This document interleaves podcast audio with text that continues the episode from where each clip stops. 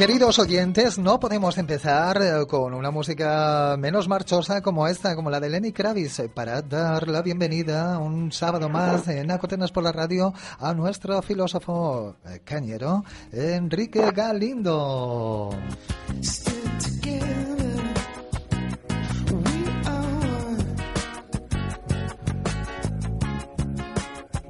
Buenos días, Enrique. Es que Sí, eh, buenos días, te decíamos. Buenos días, buenos días. Y es que te recibimos eh, con estas ganas, con este entusiasmo y con esta marcha porque lo merece este espacio. Y es que si en el anterior Filosofando lo Monstruo estuvimos hablando sobre la economía como disciplina presuntamente científica y cómo esa supuesta cientificidad sirve de coartada para encubrir posturas cargadas de una determinada ideología. Así que hoy vamos a hablar de eso, de ideología, en un mundo en el que hace años se decretó el final de las ideologías. Parece que es momento de preguntarse si efectivamente las ideologías están muertas como nos intentan hacer creer. Enrique, esto la verdad es que eh, qué crueles, eh, qué momentos tan difíciles en los que estamos manipulados o se nos intenta manipular eh, pues por, todos o por muchos puntos distintos, muchos francos abiertos, ¿no?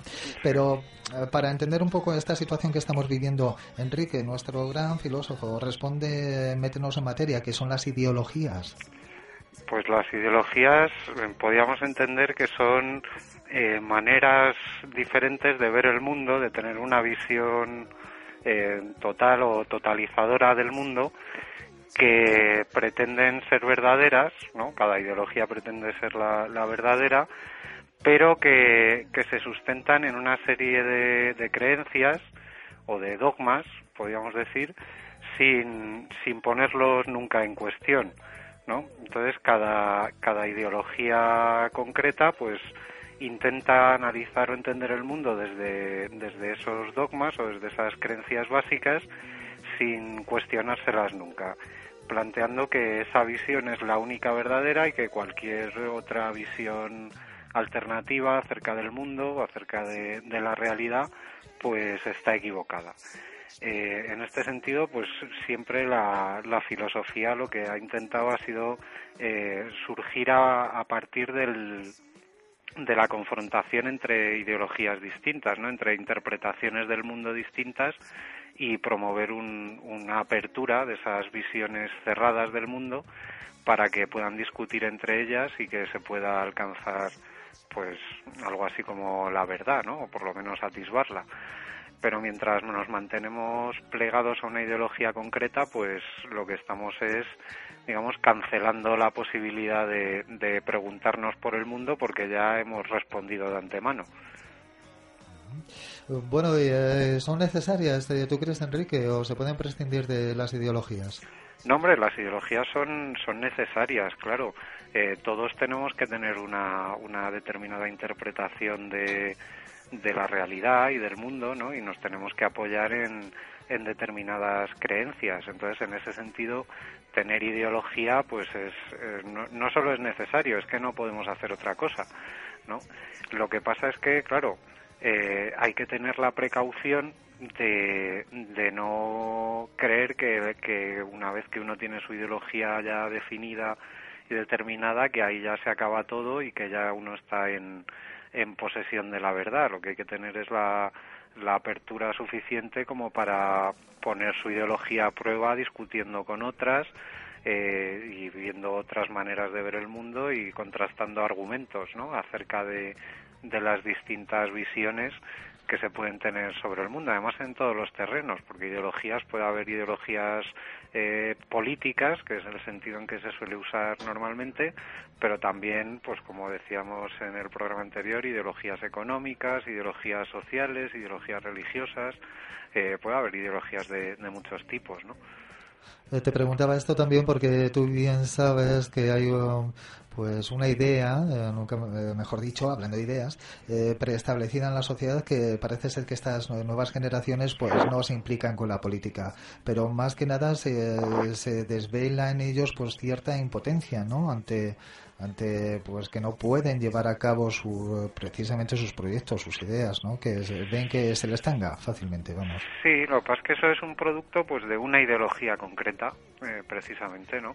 Eh, normalmente cuando, cuando vivimos en, en una sociedad determinada, pues hay una ideología que es la dominante, y como es la dominante, pues no se presenta como ideología, se presenta como el, pensamiento natural, digámoslo así, ¿no? Eh, no como un pensamiento ideológico. Entonces, claro, eh, la ideología dominante hoy en día, eso que se llamaba antes el pensamiento único, pues eh, uno de los efectos que tiene es el, el, hacer pensar a todo el mundo que efectivamente las cosas son así y no pueden cambiarse. O sea, el famoso no hay alternativas, ¿no? no hay ninguna alternativa que se pueda tomar y entonces, claro, la gente eh, en cuanto, mm, digamos, asimila ese mensaje o lo interioriza, pues desconecta de la, de la actividad política porque, claro, ¿para qué vas a estar interesándote por una cosa donde tú no tienes ningún papel o te han hecho creer que no tienes ningún papel porque nada puede cambiarse, porque no hay ninguna alternativa posible y porque eso es lo único que, que se puede hacer, lo que hay y no hay posibilidad de cambio? Pero yo creo que hay que insistir ahí en que eso es precisamente el producto de una ideología muy concreta, que en este caso es la, la dominante. Hola, bueno, buenos días, Enrique. Buenos días, Marta. Eh, uno de los temas en los que creo que, mm, que, ha salido a la palestra con esta crisis, con, con esta crisis además de, de, ideologías, es un poco por qué no dejamos la, los partidos políticos a un lado y damos paso a que entren a gobernar los, unos gestores, lo que, lo que venimos a, a denominar tecnócratas. Eh, no sé qué, cuál es tu opinión, cómo ves eh, esta, esta opción. Bueno, pues siguiendo con lo que con lo que estaba diciendo antes, o sea, los tecnócratas se presentan como algo neutro, ¿no? Como algo eh, desideologizado, digamos, son se presentan como técnicos que lo único que hacen es aplicar pues el, un supuesto saber técnico científico eh, sin estar sujetos a ninguna ideología pero eso es una falacia o sea eh, eh, los tecnócratas lo que son es los representantes de la, de la ideología dominante.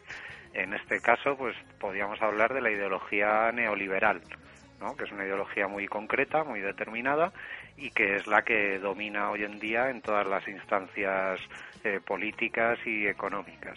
Entonces, un tecnócrata por muy neutro que se quiera presentar, eh, no tiene nada de neutral. Lo que tiene, lo que es es un, un agente ideológico de primer orden que está poniendo en marcha e implementando las políticas que responden a una ideología muy concreta.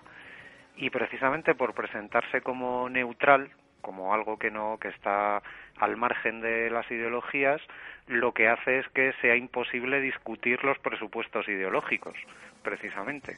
¿No? O sea, si tú te presentas como algo neutral, desprovisto de, de, ideología ninguna, como una cosa puramente técnica, pues entonces no se pueden cuestionar los presupuestos ideológicos porque tú estás diciendo que no los hay, cuando la realidad es que sí los hay, lo único es que interesa que permanezcan ocultos precisamente para que no se discutan. Esa es la, la tarea, digamos, o la labor de los tecnócratas. A estas alturas de, de la democracia, entre, entre comillas, ¿Es, ¿Es, posible desvincular eh, el gobierno de, de una nación de, de, la ideología? Yo creo que no, no es posible. Eh, lo que estamos viviendo es que una serie de gobiernos a nivel mundial eh, están implementando las políticas que se corresponden con, con una manera de ver el mundo que es la manera pues eh, neoliberal y, y, economicista, donde todo se hace en función de la rentabilidad. Bueno, pues eso es una manera de ver el mundo y, de ahí surgen o salen una serie de políticas y una serie de consecuencias para la sociedad y para la vida de la gente. Pero, claro, no es la única manera. O sea, hay que insistir en que lo que tenemos que hacer es pensar eh, qué tipo de mundo es el que queremos realmente. Y si el mundo que hay no nos gusta pues siempre se puede cambiar. Porque no nos olvidemos que, que la sociedad y la economía y la política son productos humanos. Entonces eso se puede cambiar no son leyes de la naturaleza. Se puede cambiar lo único que necesitamos es discutir qué tipo de mundo queremos argumentar a favor de las distintas posturas o alternativas que haya contrastar argumentos y a partir de ahí, pues elaborar las políticas que sean acordes con el tipo de mundo que queremos. Eso es lo que es la política de siempre, ¿no? ¿Y qué probabilidades además nos ofrecen unos tiempos como estos en los que estamos eh, inmersos ahora mismo? Porque ya era la tercera revolución en la que llevamos metido un tiempo, que es eh, la revolución de la era digital. Yo el otro día me estaba acordando de este espacio y pensaba, bueno, una manera de poder interactuar eh, lo que es la población de una manera más activa en los programas políticos para darles viabilidad o no, es por qué no poder hacer un pequeño sufragio a través del ordenador. Algún día todos tendremos, eh, bueno, de hecho ya le llevamos encima un, un teléfono, eh, cada vez está siendo más un, un, ordenador, un ordenador portátil, y que pudiéramos interactuar con los proyectos políticos, porque vemos, nos sentimos estafados, ¿verdad? Supongo, Enrique, cuando tú estás dando el voto a un partido y luego lleva un programa que el programa se incumple y que esta gente no son más que meros defensores de estos tecnócratas, ¿no? Como tú decías, que parece que es un poder neutro, pero que no más mínimo, ¿no lo es? Claro, ya en algunos sitios yo creo que se han hecho experimentos en ese sentido. En algunas localidades a nivel municipal, por ejemplo, en algunas localidades sí se, ha, se han ensayado ese tipo de cosas, ¿no?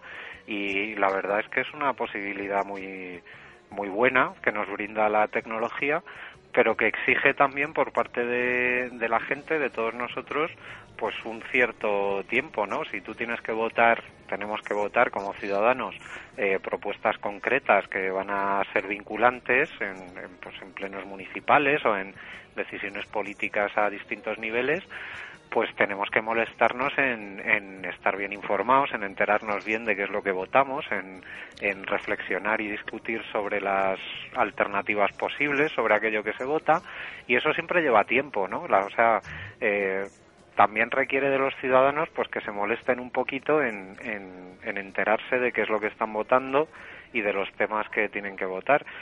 Si eso se llevara a cabo, yo creo que, hombre, pues mm, la gente acabaríamos por, por participar muchísimo más en la vida política que de, de nuestra ciudad, de nuestro pueblo, de nuestra comunidad autónoma y estaríamos mucho mejor informados y tendríamos además la costumbre que, que se va perdiendo poco a poco la costumbre de argumentar y contraargumentar que es lo que lo que últimamente vamos perdiendo porque nos hemos acostumbrado a emitir opiniones sin más y decir bueno esta es mi opinión ya está no tengo por qué defenderla porque esta es mi opinión y punto ¿no? y lo que lo que hay que hacer en realidad no es solo tener cada uno su punto de vista o su opinión sino acostumbrarse a defenderla argumentando y, y, y contrastándola con los argumentos que te puedan dar en contra El mayor peligro, además, que existiría con todo esto es la manipulación eh, con el propio individuo, ¿verdad? Supongo que los medios de comunicación o estos propios eh, partidos, o llamémoslo, pues, no sé, si fueran eh, grupos de ideológicos o de intereses creados, pues que te concienciaran o concienciaran a la población de cara a que el voto siempre le dieran, lo enfocaran, siempre pues haciendo la gracia con, con, con su partido con su, o con su programa o su proyecto. Eh, pero bueno, estaría, sinceramente, que estaría, estaría muy bien, estaríamos muy contentos la población que pudiéramos, eh, que nuestra idea, eh, vamos, que nuestro, nuestra opinión, pues tomara un valor, un valor añadido y no solo en forma de voto y cada cuatro años. Y ya que no se puede penalizar o responsabilizar a los políticos, a estos, a los gobiernos, a aquellos poderes que nos gobiernan por esos proyectos que, que no se cumplen. Estaría muy bien. Hombre, claro, pasa es que lo que decías tú de la manipulación, yo creo que el único antídoto que hay contra la manipulación es precisamente el, el, pensamiento crítico y el pensamiento crítico se adquiere pues argumentando y contraargumentando, es que no hay otra, ¿no? En lugar de tragarte las, la propaganda de tal o cual partido, de tal o cual opción, pues ponerte a discutirla y a pensarlo con los demás y a ver qué pros tiene, qué contras tiene, si eso se sostiene o si no se sostiene. Es, eh, es la única manera que tenemos de evitar la, la manipulación creo yo. Que curiosamente en estos tiempos en los que estamos viviendo, donde se nos manipula o quiere manipularse de una manera masiva a, la ciudadanía, pues precisamente es donde sufrimos estos recortes en educación. O sea, todo cuadra, más o menos. Sí, claro, ¿no? Es que va todo, es decir, eh, lo que pasa en la educación, pues siempre se va a notar eh, a más o menos largo plazo si lo que quieres es recortar, digamos, la capacidad crítica de los ciudadanos, que no es que fuera muy bollante hasta ahora, ¿verdad? Por, por distintas circunstancias, pero bueno, lo que quedaba de aquello pues se quiere ir recortando, pues lo mejor que puedes hacer es intervenir en la educación eh, a todos los niveles, ¿no? Eh, hacer que la educación se vaya guiando nuevamente por criterios eh, de mercado, de rentabilidad mercantil y todo aquello que no sea rentable pues se elimina y claro las humanidades las disciplinas críticas pues no son rentables qué le vamos a hacer no son rentables económicamente no son rentables económicamente y, tal y como está establecido este sistema tampoco interesa, ¿no? Claro, pues no interesa porque no son rentables y porque, eh, o sea, es como la pescadilla que se muerde la cola, ¿no? No, realmente eh, interesa que la gente piense, es decir, eh, em, está, está, demostrado que la, la, la capacidad de intervenir de los ciudadanos en, en las decisiones políticas es prácticamente nula, es un voto cada cada cuatro años. Mm, ¿Interesa que, piensen? ¿Que, salgan a la calle? Claro que no interesa que piensen. En general a, los poderes fácticos no les interesa en absoluto que, la gente piense por sí misma. Porque si la gente piensa por sí misma, pues a lo mejor descubre que ciertas cosas son una estafa, por ejemplo. ¿no? Y, y si la gente piensa por sí misma, pues a lo mejor descubre que, que el poder que tienen como, como pueblo, como gente, es muy superior al que hasta ahora se les ha hecho creer, ¿no? Y entonces empezarían a abandonar la idea esa de no se puede hacer nada, mm, en fin, ¿no? Empezarían a pensar eh, que, que la única, o sea, que no es la única manera de intervenir el voto, que se puede intervenir en política de otras muchas maneras y que, y que está en su poder hacerlo. Pero claro, eso no interesa, porque si se ponen en peligro los intereses de, de determinados sectores que son los que tienen el poder real del mundo y que tienen que ver con la economía financiera, pues claro, no interesa que la gente se dé cuenta de esas cosas. Y eso de todas formas de que no pensamos es, eh, se traslada, se puede trasladar inclusive a estos poderes de tecnócratas, porque ellos no se dan cuenta muchas veces, eh, eh, como tienen facilidad para posicionar sus ideas y hacerlas prevalecer sobre las de los demás, no les importa dejar de ganar, porque muchas veces son oídos sordos.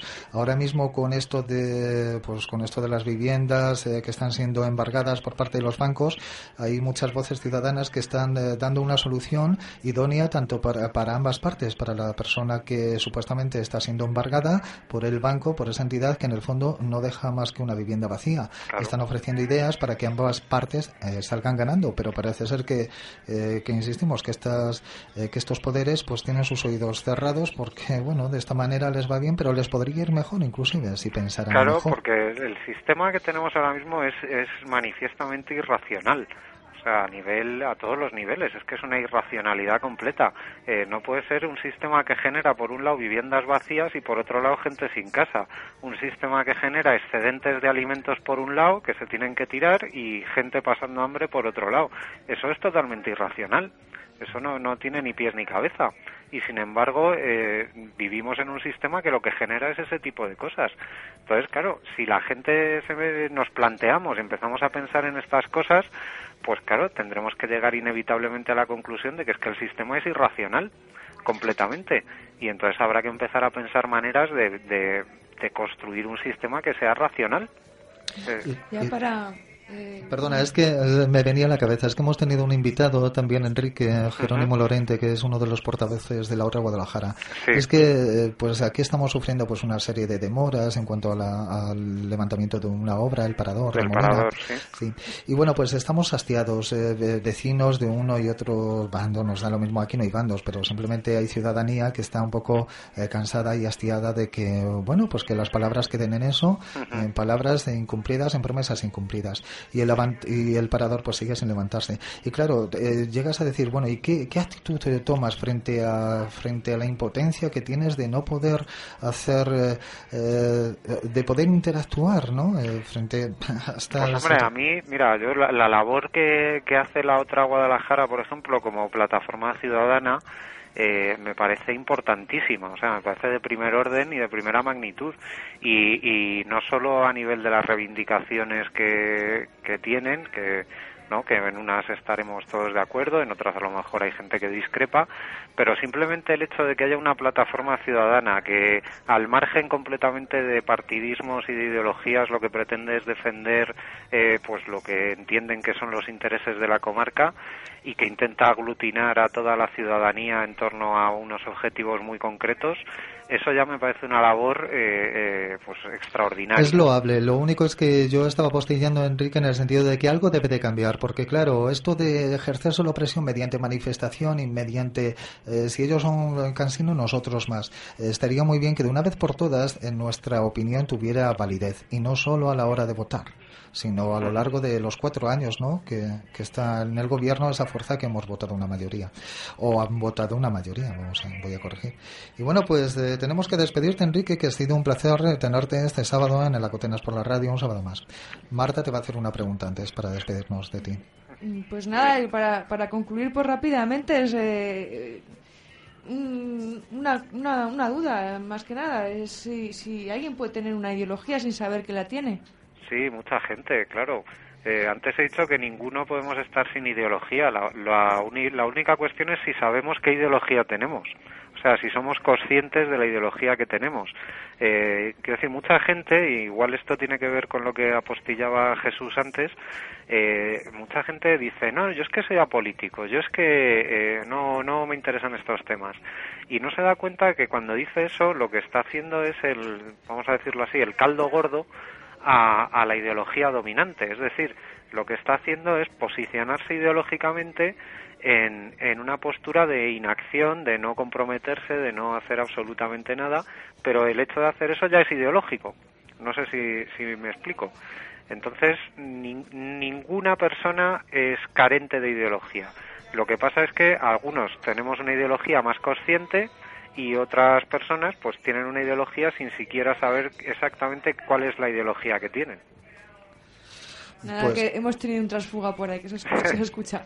un placer, un, placer, eh, Enrique, como siempre, y, y te esperamos dentro de 15 días pues así sea, y que de la misma manera que evoluciona nuestro programa, evolucionamos eh, y vivimos contigo, pues cada día o cada sábado, eh, pues eh, o cada quincena que, te que contamos contigo, Enrique, pues cada vez que descubrimos nuevas cosas, pues ojalá esta sociedad avance de la misma manera, que avancemos todos juntos y que cada vez sea más liberal, de verdad, más moderna y que tenga en cuenta pues a la inmensa mayoría y que no solo unos pocos pues dominen al resto. Ojalá pues, vayamos en esa línea. Ojalá, así lo espero yo también.